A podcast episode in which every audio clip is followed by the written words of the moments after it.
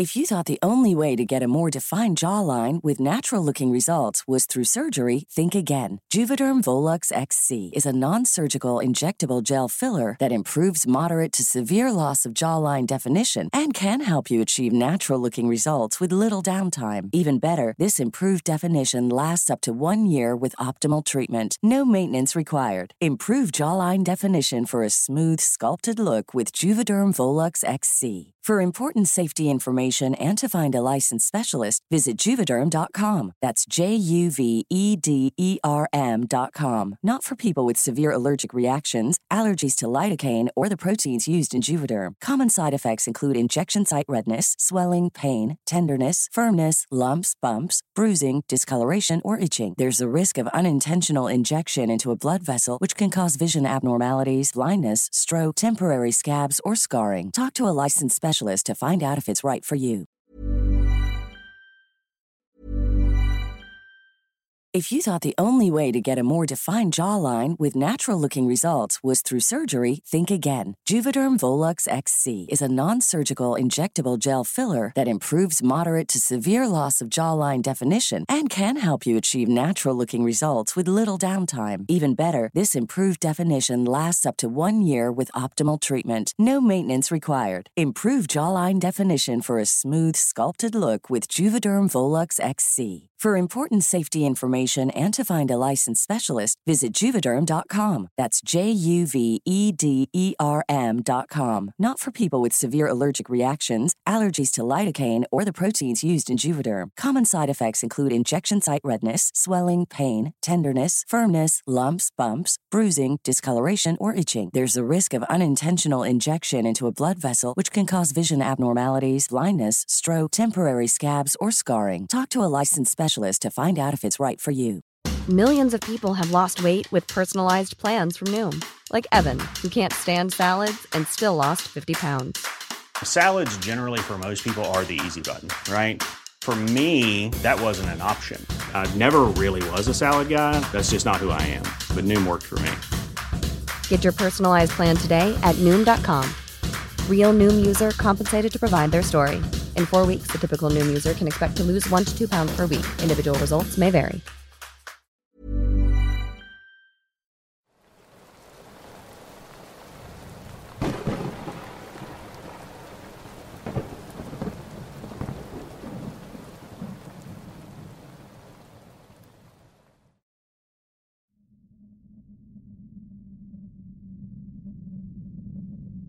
Soy originario de un pequeño poblado en Sinaloa, que hasta la fecha tiene muy pocos habitantes.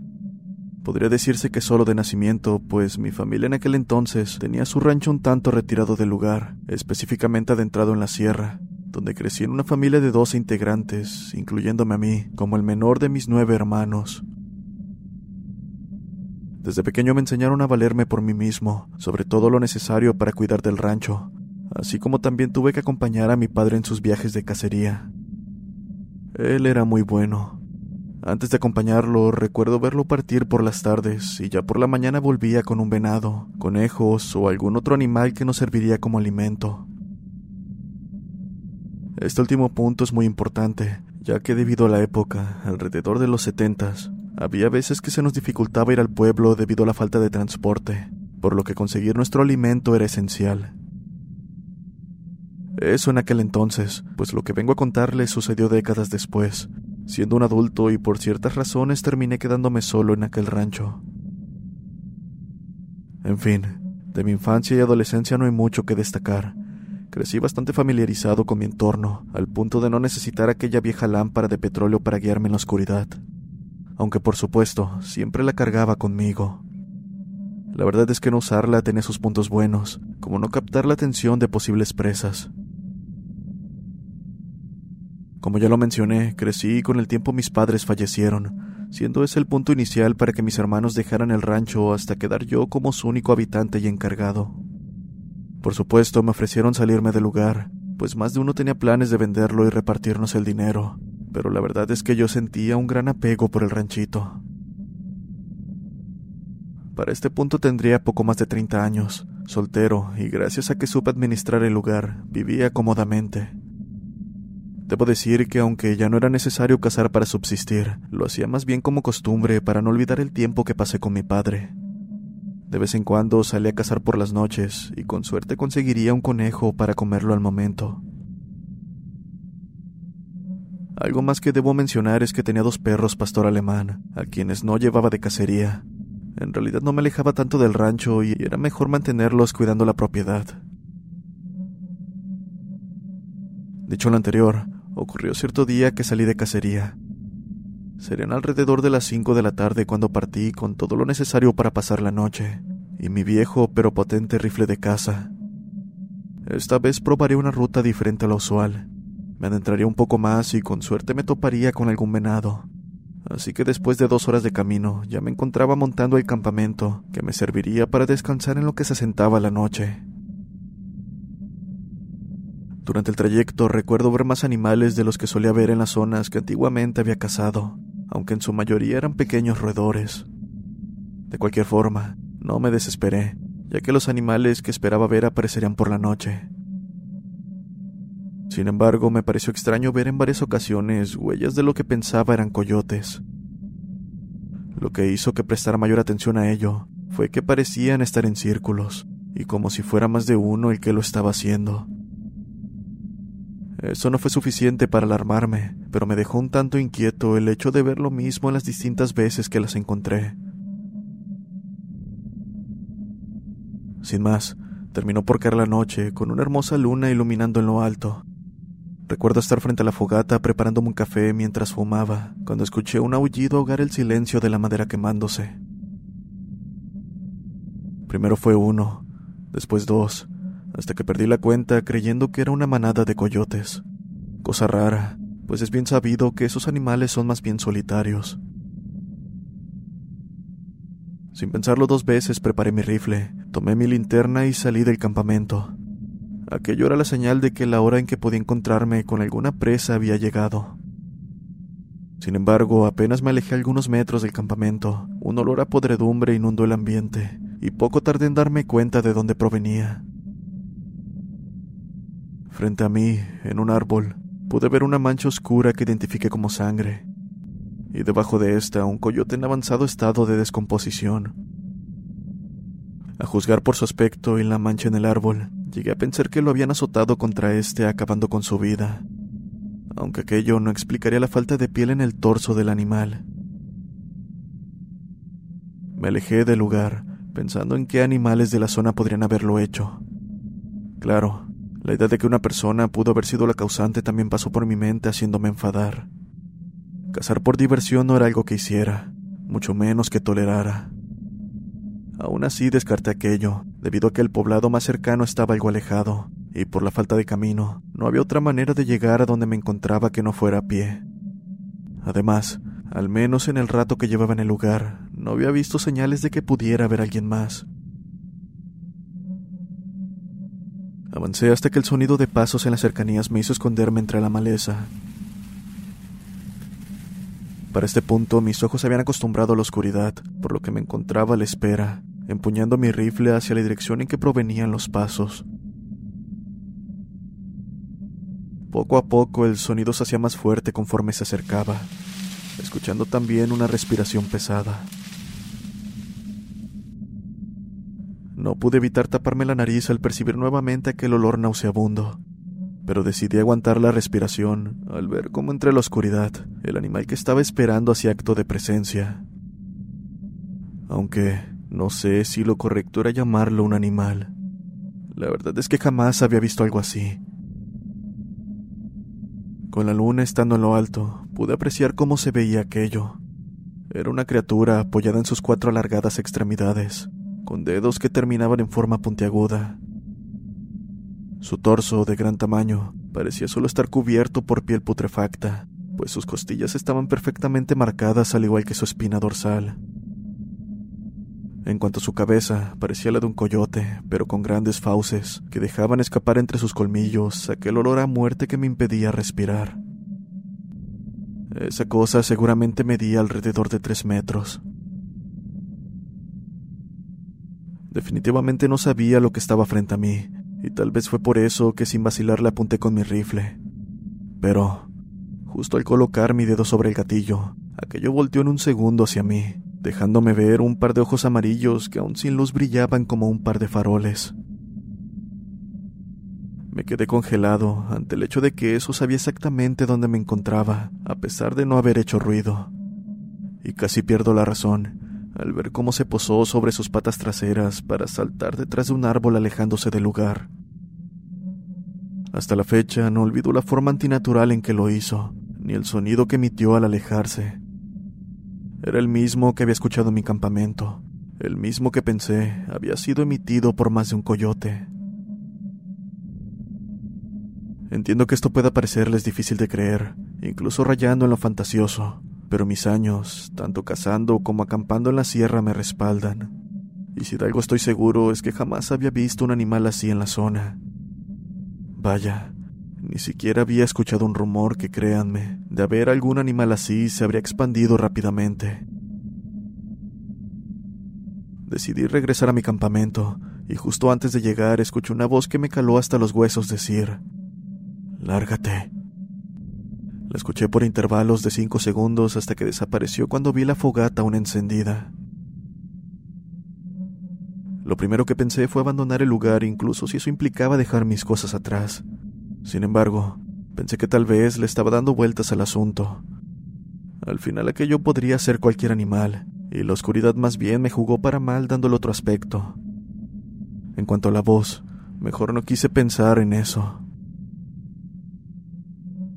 Me quedé frente al fuego por aproximadamente una hora con rifle en mano, esperando la llegada de ese o cualquier otro animal que pudiese atacarme. Por suerte no ocurrió, así que un poco más calmado entré en mi tienda de campaña y me recosté, cayendo dormido al poco tiempo. Desperté en medio de la noche. No sabía la hora, pero intuí había pasado algo de tiempo desde que me dormí, al no ver la luz que emitía la fogata. El silencio era abrumador. No podía escuchar absolutamente nada, ni siquiera mi respiración que poco a poco se agitaba más. Esto duró un par de minutos hasta que escuché algo afuera. Al principio no distinguía bien, pero poco a poco me fui dando cuenta de que era una voz que me estaba hablando. Lo sabía, pues mencionaba mi nombre. Lo peor fue cuando reconocí aquella voz como la de mi difunto padre. Hijo, ven por favor. Lo repetía una y otra vez con la misma voz que mi padre, con la diferencia que su tono se escuchaba robotizado, o como si no pudiera hilar bien las palabras y les estuviera escupiendo a duras penas, como cuando un niño está aprendiendo a hablar. La voz continuó, ahora acompañada por pasos que comenzaron a rodear el campamento, mismos que no sabía de qué dirección provenían. Me encontraba tan asustado como desorientado. ¿Quién anda ahí? Pregunté de lo más alterado mientras empuñaba mi arma. No obtuve respuesta. En su lugar, los pasos se acercaron más, al punto de creer que en cualquier momento algo se lanzaría sobre mi tienda. Fue ahí que, presa de mi desesperación, accioné el arma en cualquier dirección, esperando darle a lo que estaba afuera. Sin embargo, no fue así, pues en vez de obtener el sollozo de un animal herido, escuché una risa de lo más grotesca. La verdad es que desde el principio lo llegué a pensar, pero ahora estaba seguro de que lo que estaba afuera no era algo con lo que podría lidiar con un simple rifle. Durante mi infancia llegué a escuchar por parte de mi padre sobre demonios que habitaban la sierra, pero nunca indagué en ello pensando que solo eran historias. Tal vez ese fue un gran error. Estaba al borde de las lágrimas cuando los pasos comenzaron a alejarse lentamente hasta que no pude escucharlos más, y fue cuando todo quedó en silencio que un bulto golpeó contra mi tienda cayendo al frente. No quería salir por nada del mundo, pero aquel maldito olor nauseabundo inundó la tienda haciéndome salir, solo para encontrar que lo que había golpeado hace un instante era la cabeza decapitada del coyote que había visto. De alguna manera evité vomitar ante el olor y la escena, y supe que si bien no era lo más seguro, debía abandonar el lugar a toda costa. Probablemente había entrado en un lugar que no debía, enfureciendo a lo que habitaba ahí. Acto seguido tomé lo esencial, al igual que mi rifle, y con la linterna apagada emprendí la huida. Caminaba lo más rápido que el terreno me permitía, con el corazón casi saliéndose de mi pecho. Casi podría decirse que mi miedo estaba a tope, pues desde el primer instante que dejé el campamento, la sensación de estar siendo acechado se hizo presente. Y siendo sincero, pensé que de esa noche no pasaría. Si bien en mis años de vida había pasado por situaciones peligrosas, no se le acercaban ni poco al terror que estaba sintiendo en ese momento. No sé cuánto tiempo caminé, probablemente en círculos, y es la única explicación que le encontré a la eternidad que sentí estar caminando. De hecho, llegué con los primeros rayos del sol iluminando. Apenas entré a mi rancho, corroboré que todo estuviera en orden y después de ver a mis perros me fui a dormir. Debido a la fatiga y el gran estrés por el que pasé, eso no fue tarea difícil. Lamentablemente aquello no planeaba dejarme tan fácil. Pasaron los días. Me encontraba tomando café en la cocina cuando escuché cómo tocaban frenéticamente la puerta de la entrada. Recuerdo extrañarme, ya que para llegar hasta la puerta había que quitar el cerco de alambre que da acceso al rancho. Además había que recorrer un camino lo suficiente largo para que mis perros se percataran de la entrada de cualquier persona, a quien por supuesto le ladrarían. Es por eso que tomando una escopeta que mantenía en la cocina, con cautela me acerqué a la puerta aún siendo golpeada. ¿Quién es y qué quiere? Pregunté con un tono tajante. Nada. Los golpes continuaban. ¿Quién diablos eres y qué quieres? Tengo un arma, grité mientras cargaba la escopeta. En ese momento los golpes cesaron. Hijo, soy yo, tu padre. Abre. Sentí como mis piernas me fallaron cayendo al suelo al escuchar aquello, y a duras penas me reincorporé apoyándome en un sillón. Hijo, soy yo, tu padre. Abre. Escuché nuevamente desde afuera. Acto seguido escuché pasos alrededor de la entrada, solo que estos no eran los de una persona. A juzgar por lo que escuchaba, eran como los de un animal a cuatro patas caminando de un lado a otro. Pasé los próximos minutos escondido detrás del sillón, mientras escuchaba cómo aquello se dirigía hacia el ventanal ubicado al lado de la entrada. Cada minuto que pasó recordé a mi familia, temblando mientras empuñaba mi arma, hasta que volví a escuchar aquella maldita risa y cómo se alejaba para terminar desapareciendo en dirección de la maleza.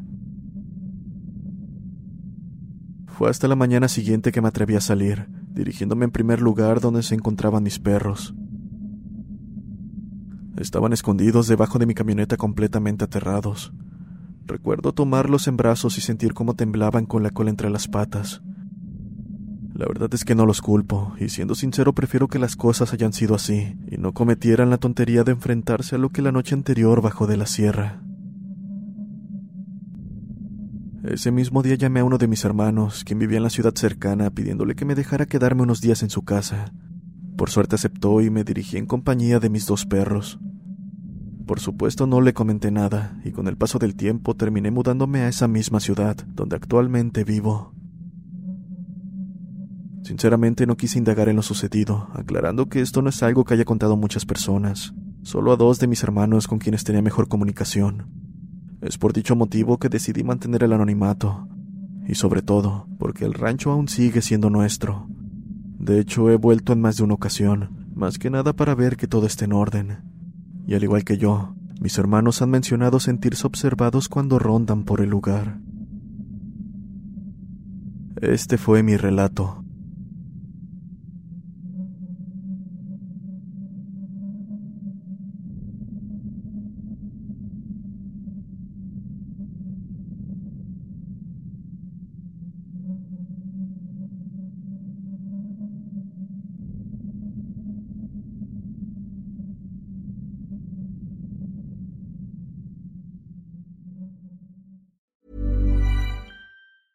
If you thought the only way to get a more defined jawline with natural looking results was through surgery, think again. Juvederm Volux XC is a non surgical injectable gel filler that improves moderate to severe loss of jawline definition and can help you achieve natural looking results with little downtime. Even better, this improved definition lasts up to one year with optimal treatment. No maintenance required. Improve jawline definition for a smooth, sculpted look with Juvederm Volux XC. For important safety information and to find a licensed specialist, visit juvederm.com. That's J U V E D E R M.com. Not for people with severe allergic reactions, allergies to lidocaine, or the proteins used in Juvederm. Common side effects include injection site redness, swelling, pain, tenderness, firmness, lumps, bumps, bruising, discoloration, or itching. There's a risk of unintentional injection into a blood vessel, which can cause vision abnormalities, blindness, stroke, temporary scabs, or scarring. Talk to a licensed specialist to find out if it's right for you.